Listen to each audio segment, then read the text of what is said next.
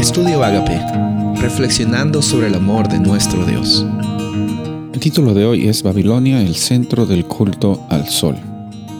Ezequiel 8:16. Y me llevó al atrio de adentro de la casa de Jehová, y aquí junto a la entrada del templo de Jehová, entré a la entrada y el altar, como veinticinco varones, sus espadas vueltas al templo de Jehová y sus rostros hacia el oriente, y adoraban al sol postrándose hacia el oriente en esta visión que, Ezequiel recibe, él está describiendo la realidad de algunas personas, cómo es que en su experiencia espiritual estaban adorando al sol, yendo hacia el oriente. Eh, este tipo de adoración hacia el sol era muy común en las eh, naciones alrededor de Israel, alrededor de Canaán y una de ellas era Egipto, pues encontramos Asiria, Persia y obviamente Babilonia.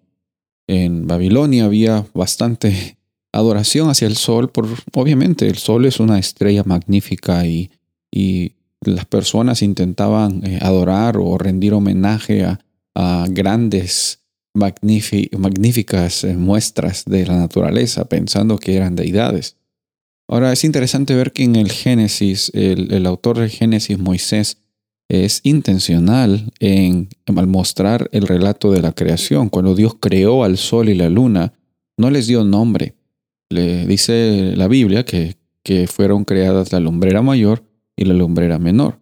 Eh, probablemente dicen algunos estudiosos para que las personas no le pongan un nombre y no puedan adorar a ese, a ese elemento. Bueno, le pusieron el nombre el sol, le pusieron a adorarse, a adorar al sol y muchas personas ponen ídolos en, objetos o en cosas o en proyectos tratando de encontrar algún tipo de, solución y, de, y, de, tranquilidad, encontrar la razón del porqué de las cosas.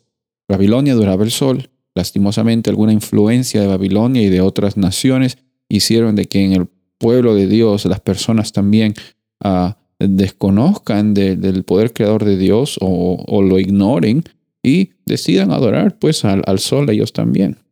Bueno, es fácil juzgar desde este punto mirando para atrás, pero también es un llamado a, a, nuestra propia vida en reconocer de que eh, hay circunstancias en que podemos quizás a veces tener esta experiencia de querer poner un, Dios o un, o un, ídolo en, en actividades o en proyectos o en personas.